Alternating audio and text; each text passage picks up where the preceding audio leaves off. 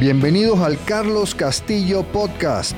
Mi nombre es Carlos Castillo y mi propósito es ayudarte a ti a mejorar tu liderazgo para que con esto puedas entregar resultados excepcionales en tu organización.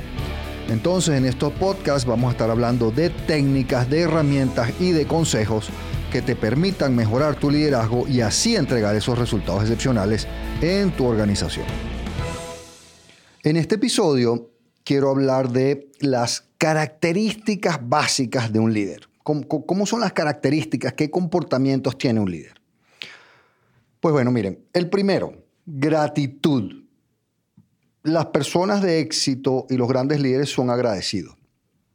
Son agradecidos por, por cosas pequeñas de todos los días, por poder levantarse, por poder estar sano, por poder comer, por poder tener un techo, por poder eh, ir al, al trabajo. Son en general gente agradecida.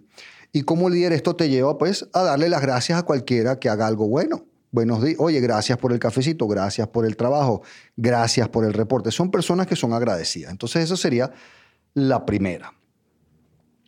La segunda, integridad. ¿Qué es integridad? Es hacer lo correcto, de la forma correcta, en el momento correcto. Y la gente siempre dice, aunque nadie te esté viendo, pero yo ahí no estoy muy de acuerdo. Para mí la verdadera eh, situación que indique integridad es cuando tú haces lo correcto, cuando a ti no te conviene.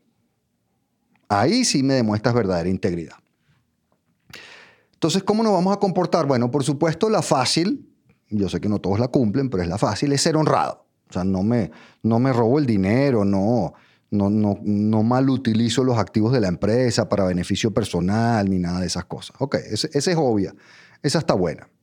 Ahora veamos para mí cuál es el indicador de integridad más importante. Es cumplo lo que ofrezco. Lo que sea que tú ofreces, lo cumples. Si yo te ofrecí que te iba a enviar el reporte de ventas el martes a las 3 de la tarde, pues tú el martes a las 2 y 55 recibiste el informe de venta. Punto. Sin excusas, sin explicaciones. Si yo te ofrecí que yo estaba aquí el martes a las 3 de la tarde, yo estoy aquí el martes a las 2 y 55. Si yo te ofrecí que iba a hacer 10 llamadas de cliente esta semana, yo hice 10 llamadas de este, a este cliente, a clientes.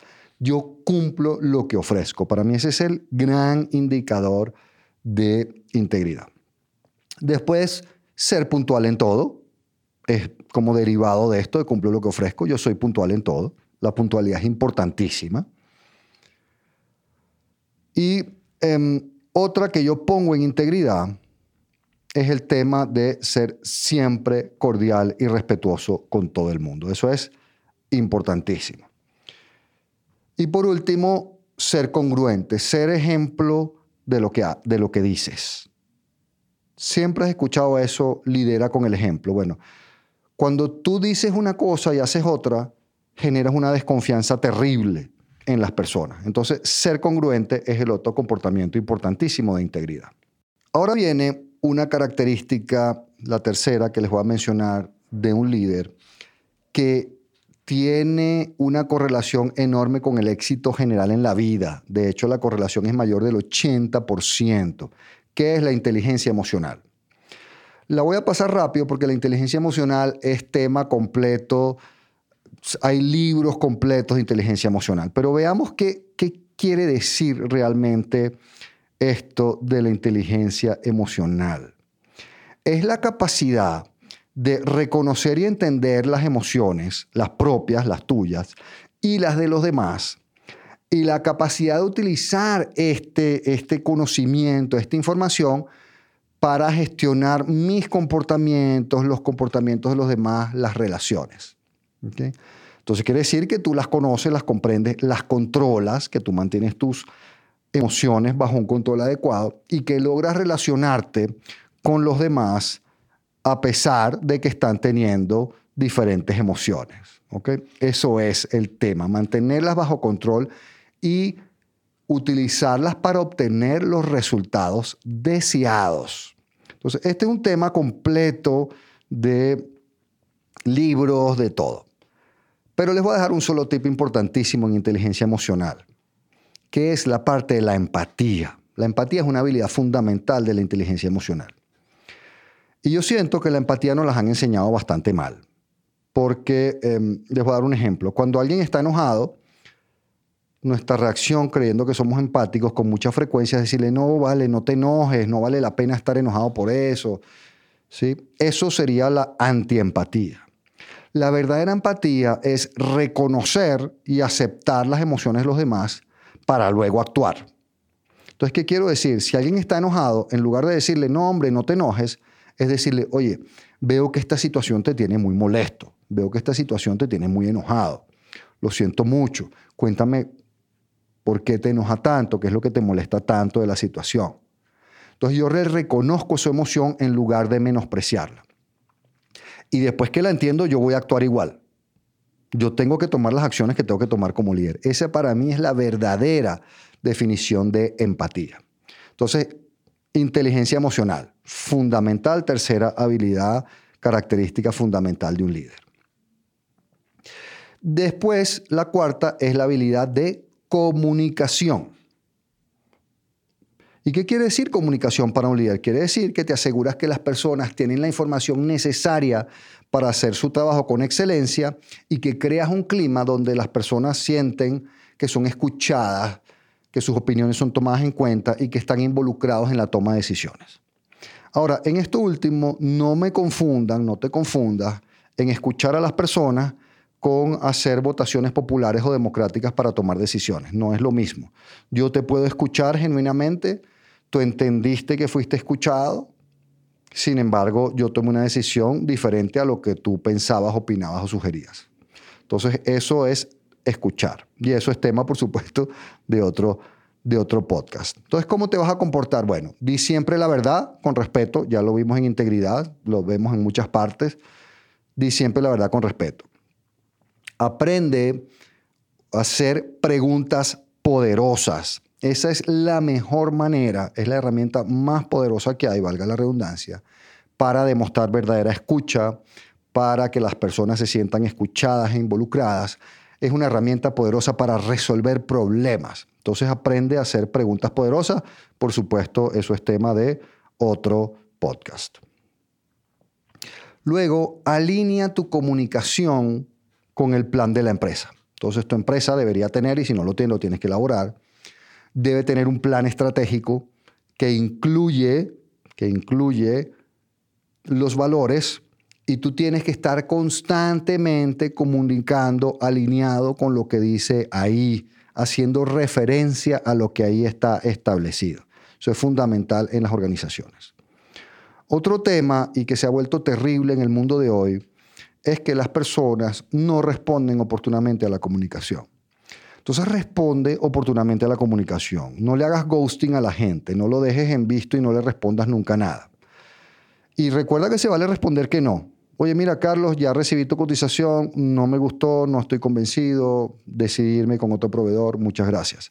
Pero no dejes a las personas sin respuesta cuando había que responderle.